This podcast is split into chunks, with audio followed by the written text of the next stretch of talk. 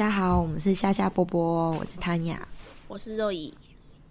那今天要跟大家讲一个雪澳洲雪梨华人区非常知名的一个灭门惨案——雪梨林家惨案。我们这边要先从林家的移民打拼史开始说起。那我们的林敏大敏跟老婆林云丽丽丽两个人当时都是从中国来的澳洲留学生，两人相爱之后，肉也顺利的在一九八九年移民到澳洲，并且在一九九四年生下了两个人的第一个女儿林俊小俊这样子。那因为这一集会有非常多人名，所以大家要注意听。小夫妻之后也搬到了雪梨西北的一个郊区 Epping，先后在呃生下了两个儿子涵涵跟涛涛。那大敏跟丽丽也在这边做起了卖报纸的生意，就在这边扎根了。这样，那他们开了一家报亭，基本上是有一点像是呃有卖很多报纸的一种大型书店，就不是只有专门送报纸而已。这样，所以其实。在那个每天早上大家都要看报纸跟有订报纸的年代，大敏跟丽丽一家人的生活可以说是比小康还要再好一点，是我们目前讲故事以来可能家里经济状况最好的。这边我觉得，因为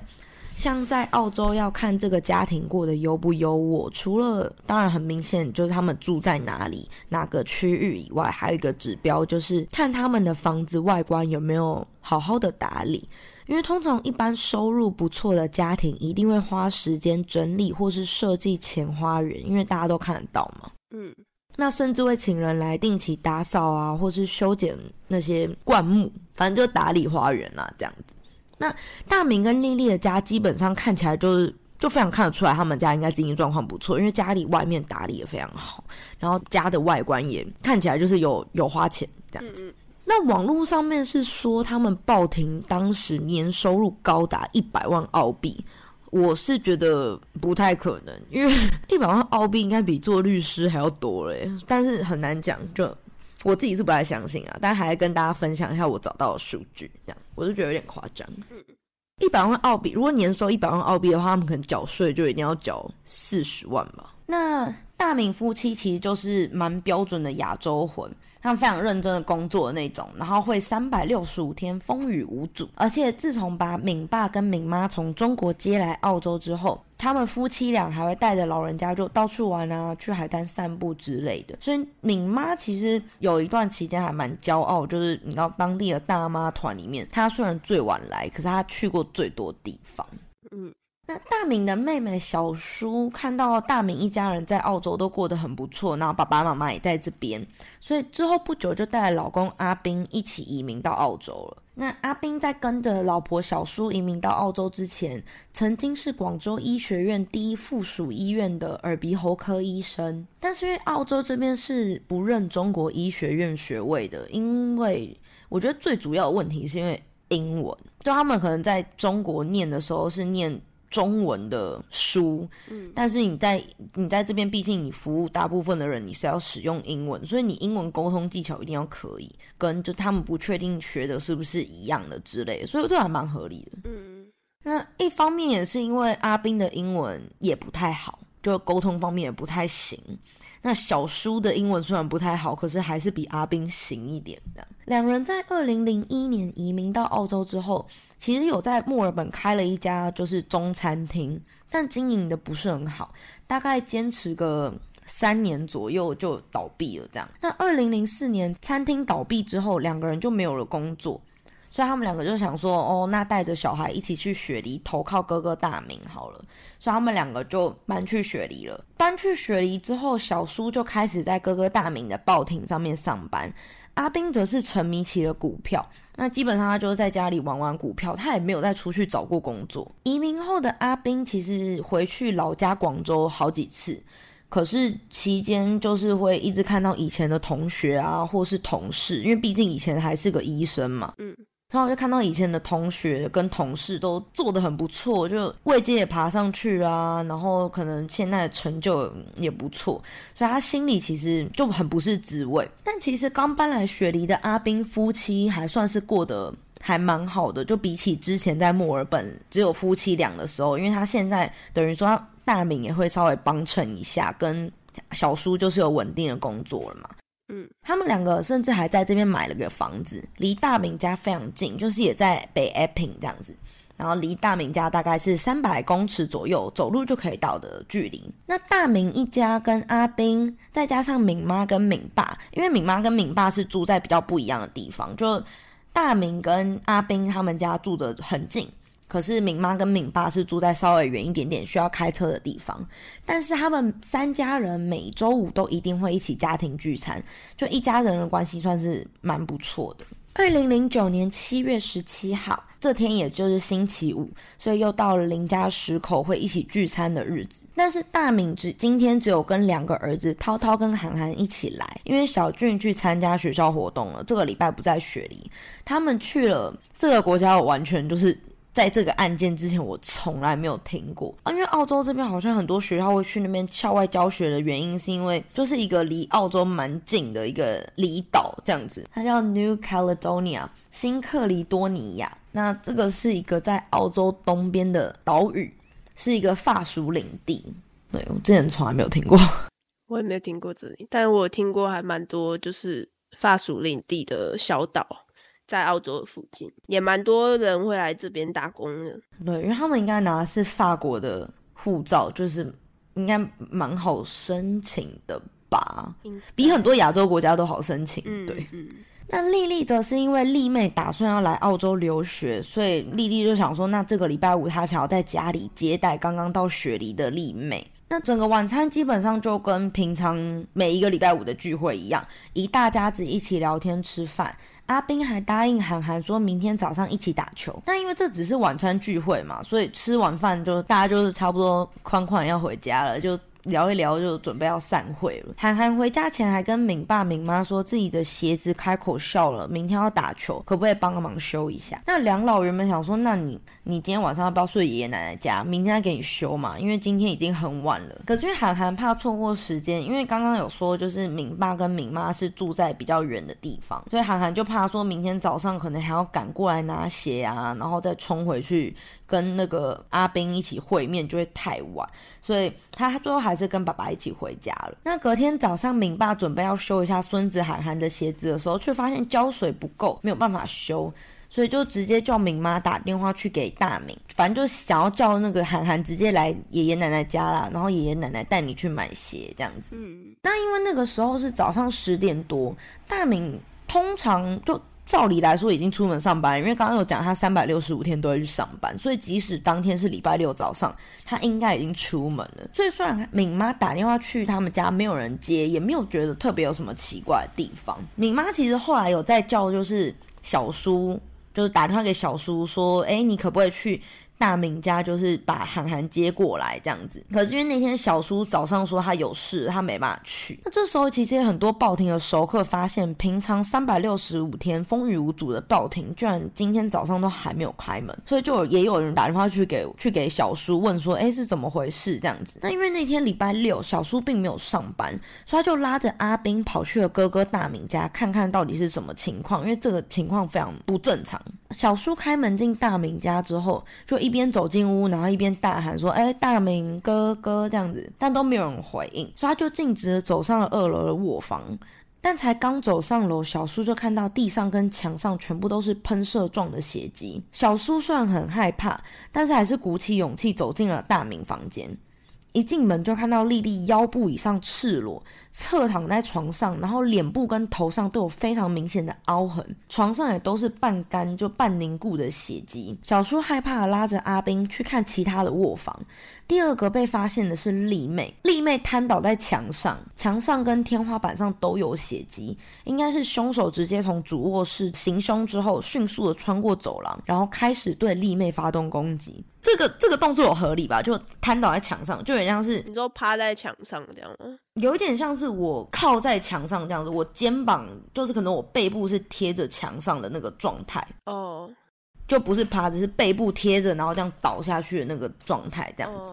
韩寒跟涛涛也都倒在了血泊之中。嗯，那小叔就吓到不行啊，就一进门看到这种场景，所以他就马上打电话报警。电话里面小叔告诉警方，哥哥的家人被杀害了，可是没有看到哥哥。不久后，小叔又再度打了两通电话，希望警方赶快来到现场。在小叔紧张暴打电话的同时，阿斌却坚持说自己现在就要去开车把敏爸跟敏妈接来这边，所以还可以听得到小叔边打电话一边转头用粤语跟跟阿斌说：“不要啦，我自己不敢一个人，就是跟尸体在这边。”但是阿斌还是留下了小叔自己一个人在案发现场等警察，然后他自己去开车接了两个老人家过来。嗯，这一段我真的是，如果我是小叔，我真的会气炸。如果今天你你同样的事情发生，他把我留在因为，我真的是可能会跟他闹分手。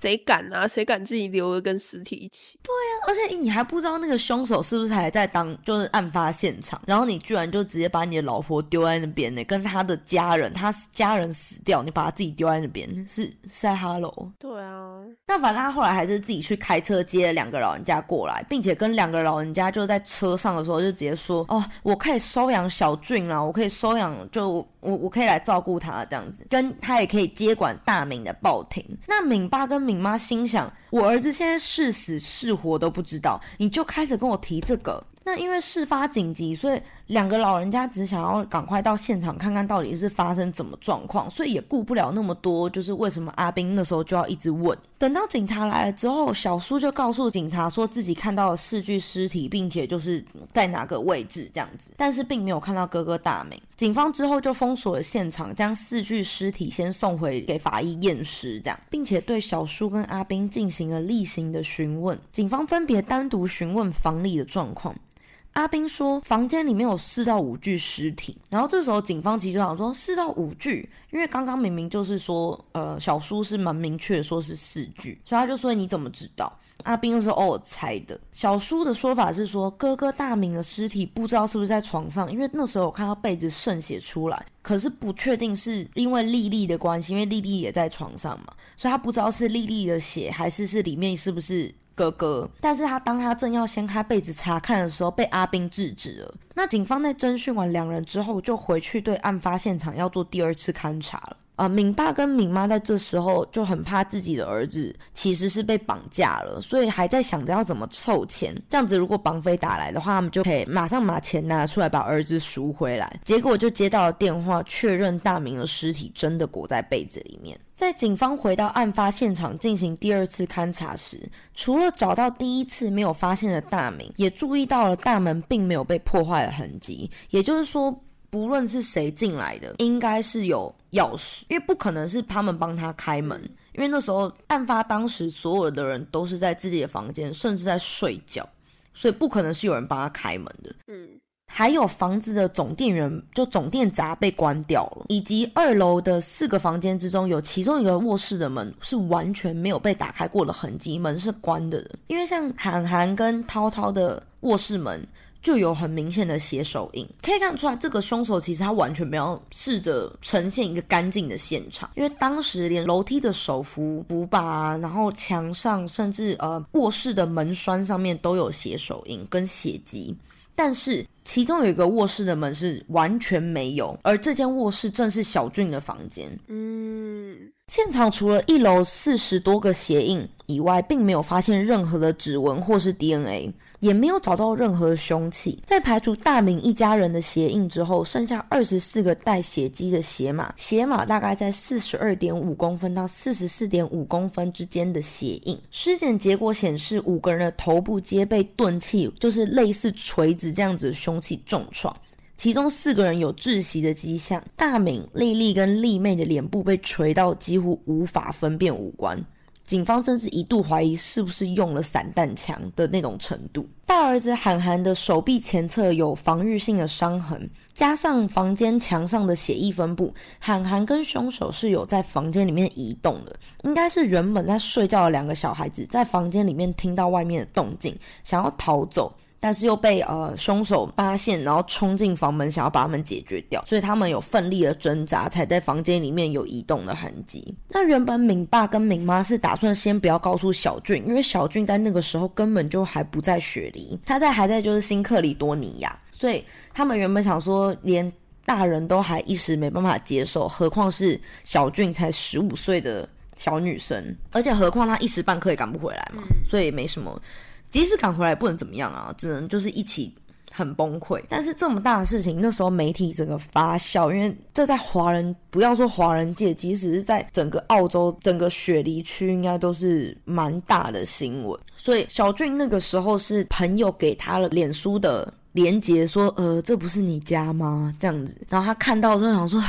傻眼，就是怎么会有这种事？”所以他赶快才订了机票，先提前回到雪梨。那刚刚有提到阿斌在惨案发生没多久就马上说自己可以收养小俊，但是敏爸跟敏妈其实一开始不同意，一是当时根本不知道儿子到底是活着被绑架了还是已经死掉了，第二是。丧礼根本就还没办呢，孩子的亲戚都这样子走掉了，都还没有办丧礼，就开始讨论这个，而且更不要说小俊还有爷爷奶奶可以照顾，就是直系的血亲可以照顾，就为什么现在就急着要说安排收养的问题？但阿斌就跟敏爸敏妈说，我跟大家一样都有这种非常悲伤的心情。收养侄女完全是出于亲戚的情分，想要帮忙一起分担。我这么做是想要让小俊快点走出阴影。我跟姑姑会好好照顾他。后来甚至不惜花钱请律师来争夺抚养权。那敏爸敏妈都已经七十几岁了，当然后来就也就等于说敌不过阿斌这么坚持这样子。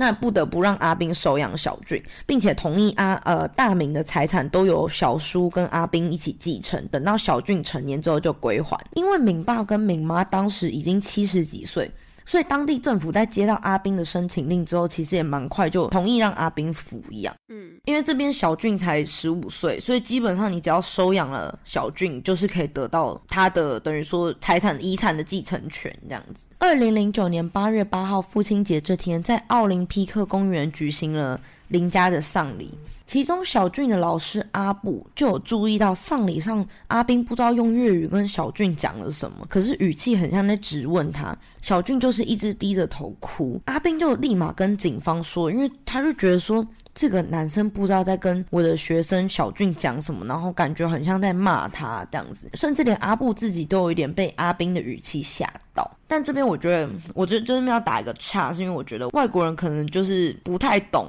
语调，所以他们会觉得粤语跟一些亚洲的语言听起来很凶，所以这个我觉得比较不可靠。对，毕竟讲自己的语言会比较接地气一点。对啊，说不定阿斌那时候其实只是安慰小俊，就殊不知阿布可能嗯，就被吓到。就像我们现在要讲英文的情况下，我有时候会觉得说，我以前会觉得英文是一个没有很有礼貌的语言，就是。很直接的语言，然后但是现在我们有时候，比方说我们有一些比较接地气、比较听起来很不文雅的字，但是相对的，我们想说，哦，我们要翻译成，我们想要翻成英文给其他朋友听的时候，翻出来反而变成比较文雅一点。哦，对啊，对啊，对啊。其实我后来有发现呢，就是我觉得中中文骂人的时候，我不知道别人啊，就我的意思是说，你不要讲脏话的话，其实中文骂人的方式还蛮有逻辑的。而且我发现我们骂人的时候很喜欢攻击，就人身攻击。对，而且我们喜欢逻辑性的人身攻击。嗯嗯，对我觉得很好笑，因为我那时候跟我跟那个我一个澳洲当地的。朋友就是解释一些我们骂人的话，尤其是有一些是我妈特别爱讲骂人的话，都没有带脏字哦，可是就是很侮辱你。对，可是翻成英文又会觉得少一个味。对对，要么就是过于直白，要么就是不合逻辑。对，我还是觉得那个呃 s a n g a n n o 那个 最好笑。那个我们之前跟同事解释，他们都笑翻了。嗯嗯嗯，没错。对，生生给能无放给赛季大队。这句真的是谁给哦？谁给能无？对，谁给能无放给赛季大队？这一句真的超好，值得学习，很好用。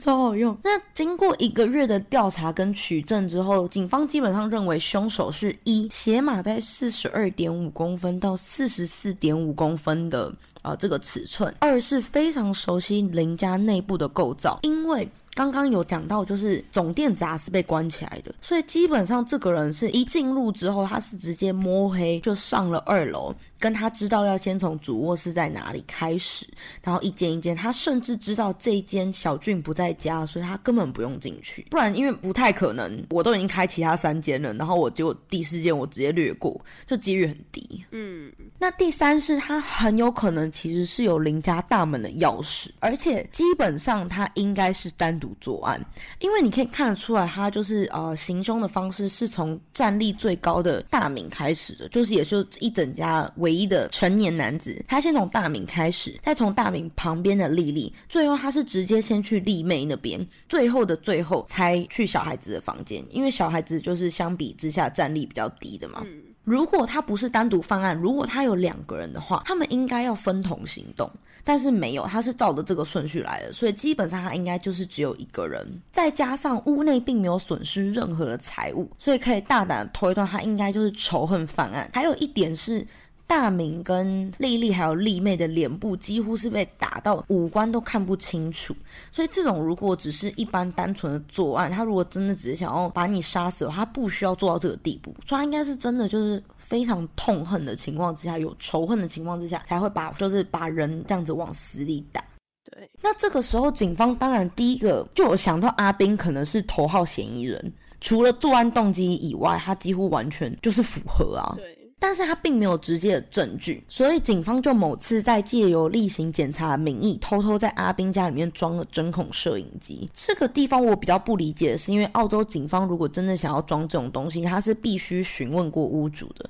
而且即使你询问了屋主，也只能装在一些特定的地点，像是客厅、餐厅或者是厨房这种比较不是私密的地方。像你连更衣间或者是厕所，是即使你问都不能装的。所以我不太理解他为什么有办法在这边装上对啊摄影机这样对啊，这样应该我觉得不管是在哪里装，如果你是一个警方的位置的话，警方的那个职位的话，我觉得都是犯法，因为你不管是入室还是呃要要怎么样，不是都要还要搜查令之类的吗？对啊，可是因为这边我是真的有看到影片档，然后是很明显就是角度是。有应该是有超过一台，因为我看到有一个是往厨房的呃角度，然后一个是很像在客厅呃餐厅的角度。所以我是真的有看到影片档，说他们应该是真的有装，但是我不觉得这个有用在法庭上面的原因，是因为澳洲应该是适用毒苹果理论的。如果你是偷偷装这个的话，你不可能在法庭上面用。他们有可能只是想要确认他们是不是跟对人，我不太确定。可是真的是有影片流出来，所以嗯嗯，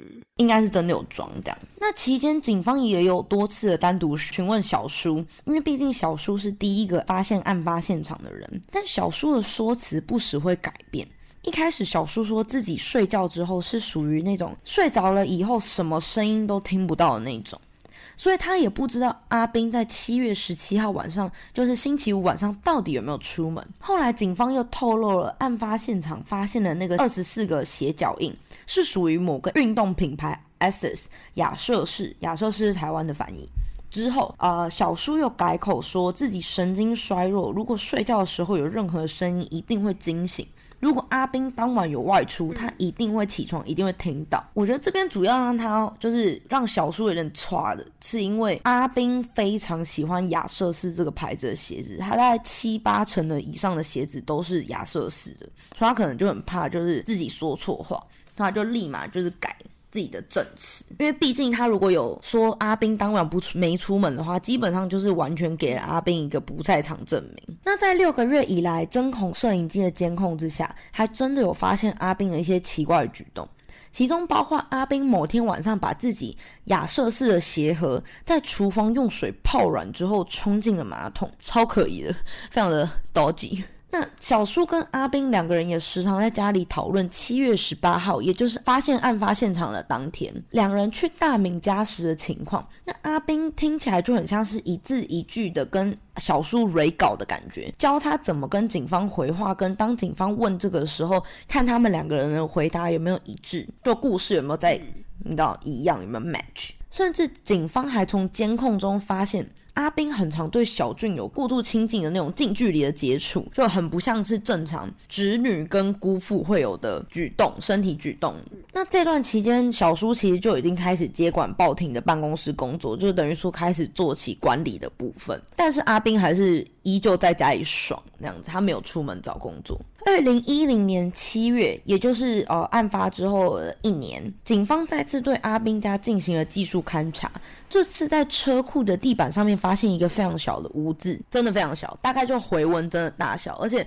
他们是把一个桌子，就是有点像是啊床边桌的那种小桌子，抬起来之后才看到的，超小，非常的细心。经过检测之后，发现这块。九十一号物证小屋子里面至少包含了三种不同的血液混合而成，并且含有四个被害者的 DNA。警方就把这个样本交给美国一个基因公司里面去做检测。他把其中一种血液的图谱丢到了 Y 染色体图谱的资料库里面跑。那在从整整四万个数据里面，他们丢进去跑的那个血液图谱百分之百符合。大明的 DNA。二零一一年五月五号早上九点，阿斌就被逮捕了。但是因为现在的证据还是没有到非常，就是你知道可以一百分之百有力的将他定罪。所以警方只好想出其他方法，在短时间内看有没有办法找到更有力的证据。所以警方就找到了阿斌的狱友小 A，并且在阿斌羁押的期间，希望小 A 可以想办法取得阿斌的信任。小 A 如果可以跟阿斌问到一些林家惨案的细节，就是如果透露出正确的细节的话。应该就可以间接证明说阿斌是知道内幕，那有可能就是凶手这样子。为此，警方还有提供给小 A 一个窃听器。那小 A 应该是有被提供一些，比如说提早出狱啊、减轻量刑等等的，所以他非常认真的在套话。在阿斌被羁押这段期间，小 A 总共跟阿斌有过两百多次的对话，其中有六次的录音有被检方在法庭上面使用。所以小 A 应该有提早出狱，因为有用到。那在这六段的对话里面，可以听得出来，阿斌对敏爸敏妈非常的不爽。他觉得岳母跟岳父是看不起我的啊。对了对了，我是有给小叔下过镇定剂啦，嘿，跟我非常嫉妒大明，他就是非常的心里很不是滋味。就毕竟他之前在中国过得还可以这样子。二零一二年十二月十九号，阿斌的审判就开始了。警方认为，由于阿斌觉得自己明明就比大明更优秀，明明就是自己是一个更聪明的商人，但是居然是大明生意做得比他更有声有色，过得比他更好。在这个家庭里面，他觉得自己很像永远就是低。大名一等，非常的不是滋味，因此感到自己常年的被羞辱、愤怒，非常的怨恨，才会呃痛下杀手。那在这个长达七年的审判期间，由于对未成年受害者的保护，小俊的身份是一直到二零一六年满二十岁的小俊自己自愿接受 Seven News 的采访。他才在采访中表示，其实，在事发的前一年，阿斌就会趁着家人不注意的时候，把手伸进他的内衣里面。但是小俊那时候其实才十四岁左右，他根本不知道该怎么反应，也不知道这个举动其实是很严重的性骚扰。在惨案发生之后，由于阿斌小叔夫妇收养了小俊，阿斌也开始更变本加厉，从一开始的猥亵，到后来直接性侵小俊，这些举动是一直到。阿斌二零一一年五月被捕之后才结束。对，因为这段期间那个小叔都在办公室工作，都在那个报亭办公室工作，但是阿斌并没有出门，所以等于说家里只有阿斌跟那个妹妹小俊。嗯，好可怜的小嗯，小俊是在接受心理辅导之后，他才觉得。必须要把这些讲出来，这样子，所以他那时候当时有出庭作证，自己常年被阿斌性侵害。但是当时在台下的小叔非常的生气，他觉得是小俊骗人，甚至私底下发了很多讯息给小俊说阿斌是无辜的啦，是警察故意安排人家陷害阿斌。小俊也在 Seven News 的采访之中有说，我希望有一天。姑姑能够意识到我说的都是真的。如果没有姑父，也就是阿斌，只会让姑姑过得更好。曾经我也想要把性侵这件事情永远埋在心底，因为我完全不想要，我不想要做任何可能会伤害我姑姑的事情。他希望姑姑可以开心，所以当时他只是想要让姑父赶快回家，让姑姑可以过上尽可能所谓正常的生活。但经过心理辅导之后，小俊认为，如果阿斌有罪，他不希望。小叔余生还跟这种人一起生活，所以他才决定就是上法庭，把自己呃在这些年里面遭受的事情讲出来。经过三年的法庭听证，其中包括出席预审跟二零一四年八月开始的第二次庭审，因为法官出现健康问题，所以宣布推迟。案件到二零一五年二月继续开庭，法庭不允许阿斌在开庭前保释，阿斌也表示不认罪。阿斌的辩护律师声称，被害者身上的伤痕表明凶手有可能不止一位，这样子就不认罪。到二零一五年十二月一日，经过九个月的。审判跟十一天的合议，十二名陪审员递交两份说明，还是没有办法达成定罪判断。那首席法官也表示可以接受十二比一的大比分裁决，但是陪审团还是没有办法达到共识，于是只好当天解散陪审团，然后再另外起定一个重审日期。重审的日期随后被定在二零一六年的八月。阿宾于二零一五年十二月八号获得假释，这样。最后的第四次单独审判，陪审团始终无法达成一致的裁决。法官建议法院按照十一比一的大比分进行裁决。二零一七年一月十二号，陪审团裁定对谢连兵，也就是我们的阿兵，犯有五项的谋杀罪成立。于是于二零一七年的二月十三号，也就是一个月后，最高法院陪审团裁定阿兵的罪名成立。也就是大法官说，嘿，就是有罪，所以大法官判处了五项终身监定监不得假释，因为澳洲并没有死刑。即使阿宾被判刑了，但是小叔其实一直以来都坚信阿宾是无辜的。小叔在事后接受采访，他表示阿宾是无辜的，我们相信他是无辜的，而且我们会一直抗争到底。二零二零年六月二十二号。五十六岁的阿宾对判决提出了八个上诉的理由。首席大法官回复，法庭拒绝接受误判的指认。法官拒绝其中四项的上诉理由，其中包含阿宾认为九十一号证物，也就是那个小血迹，那个小血迹的专家证人是不公正的。阿宾的辩护律师称说，那个 DNA 样本有可能是属于其他几位仍然在世的家人，包括小叔。但是大家要记得，就是之前有讲到那个。那个协议至少包含了三种的不同混合协议，所以如果假假设今天是小叔好了，那请问其他两个协议是谁？对啊，本身你要一个协议，要有两个人的协议在上面就已经很乖，还四个。对啊，哎，是三种不同的协议，然后含有四个被害者的 DNA。嗯嗯嗯嗯，对啊，所以我这辩护律师，那反正他那时候是这样提的啦。而且其实讲生物一点的东西。他们选择查 Y 染色体的血血库那个基因库，因为只有男生才会有 Y 染色体啊，所以很快就排除掉其他女生的问题啊。对啊，但是他反正他那时候他就是可能没有别的理由了，所以只好用这个理由，因为毕竟这个血就在你家车库，你还要怎么变？对啊，但反正他那时候是这样讲，所以他就质疑专家证人在对 DNA。就是分析的时候，其实偏离了自己作为专家证人的角色，反而变成了陪审团想要 judge 我这样子。他那时候就是觉得专家证人有偏见呐，这样子不公正。但是其实攻击专家证人不公正这件事情，嗯，如果他真的有提供有效的证据说这个专家证人不公正的话，他是非常有可能在进入一个就是重审的阶段。因为攻击专家证人算是非常有利的方法啦。如果他攻击正确的话，但这个很明显就是攻击不正确。对，又加上阿斌认为法庭误导陪审团，给出有罪判决，跟阿斌也觉得自己的律师能力不足，所以在庭上就是表现不佳，害他就是被关这样子。另外四个上诉的理由虽然就是有被法法官接受，可是也都被驳回了。那到二零二一年二月十五日，法官正式驳回所有的嗯上诉，上诉被驳回之后，阿斌就现在是确定必须要在长湾监狱度过这一辈子。长湾监狱大家有没有觉得很耳熟？就是之前第一集艾文待的监狱，那边就是关一些就是比较。危险的男子这样，长湾是男子监狱吧？对，好像是。嗯，对。但是我是不知道阿斌是不是单纯为了就是纯粹很嫉妒，然后很恨，所以才把他们给杀了。可是我自己觉得，敏爸跟敏妈，就是你知道到那个年纪还要面对这件事情。蛮崩溃的，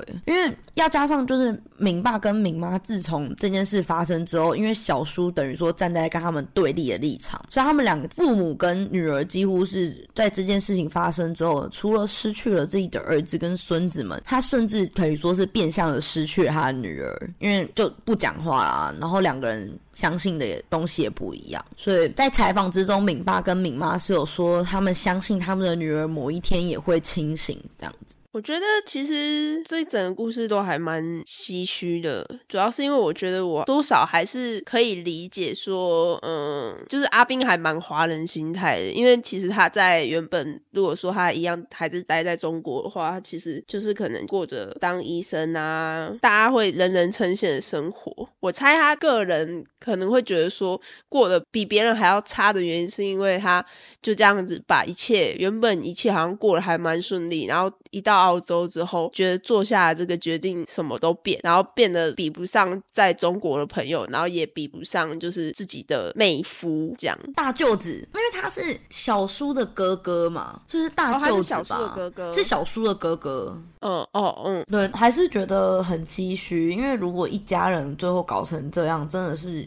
简直可以说是家破人亡。但我觉得那个小叔有一部分坚决相信阿斌是清白的原因，我自己的想法啦，应该是因为如果我今天是小叔的话，就今天不是说我会完全相信我丈夫是清白的，可是我我可能会觉得，如果今天真的我连我自己都相信我老公做了这件事情，我真的没有脸。面对我的爸妈，因为我会觉得这个人毕竟是外人，是我带进家里面的人，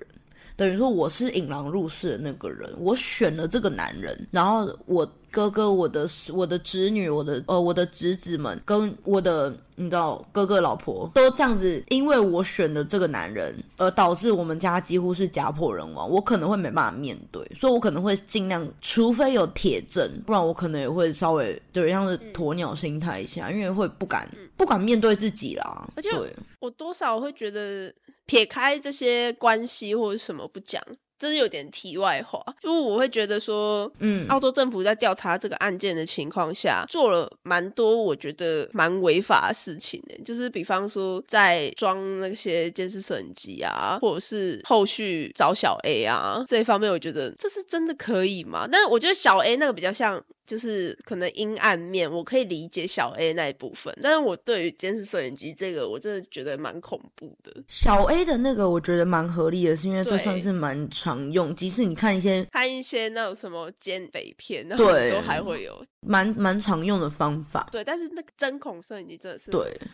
监视摄影机，对我我讲真的，监视摄影机这件事我不太理解的原因，是因为其实我还有。特别去查，因为听起来就很不合理了。我跟你讲，因为连澳洲，你在这边，如果你路上对小孩子拍照，你都违法，所以怎么可能警方可以去？阿斌家里面，在阿斌完全不知情，就你可以看得出来，那个影片他们夫妻俩都不知情。所以我觉得唯一有两种可能，一种是他们知道用呃弄出来的东西不能用，可是他们想确定自己是不是找对人。我觉得这是有可能是一件，但是他们还是做了犯法的事情。这件事是我觉得很奇怪的。所以，我我后来又想到，有可能有第二个原因，是因为有没有可能那个房子其实不是夫妻名下？有没有可能那个房子是记在别人的名下，然后某一个别人答应他们在家里装？嗯嗯。比如说，假设那个房子其实是敏妈买的，敏妈可能投资这样子，所以名字说不定。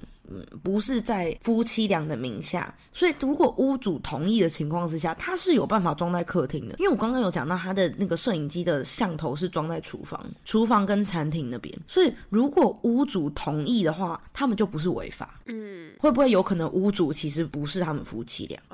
我觉得这可能是比较合理的解释方式，因为我后来有去，我专门跑去查，我还用英文就各种搜查，因为我怕中文会就是被那个中国网页带走那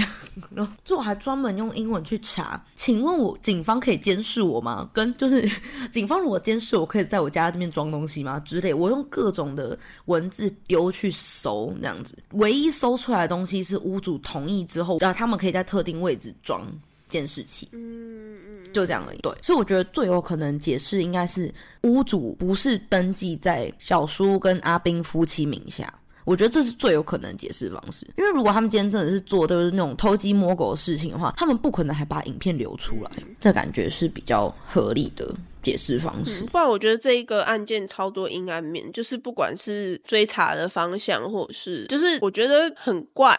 因为不管是你在追查这个案件的速度看起来其实还蛮慢，但是他其实做了一些我们明面上说起来是还蛮违法的举动的。然后其实这个案件看起来也是蛮简单的，就是很明显的感觉上，就是一个月调查跟取证内容里面，感觉就是。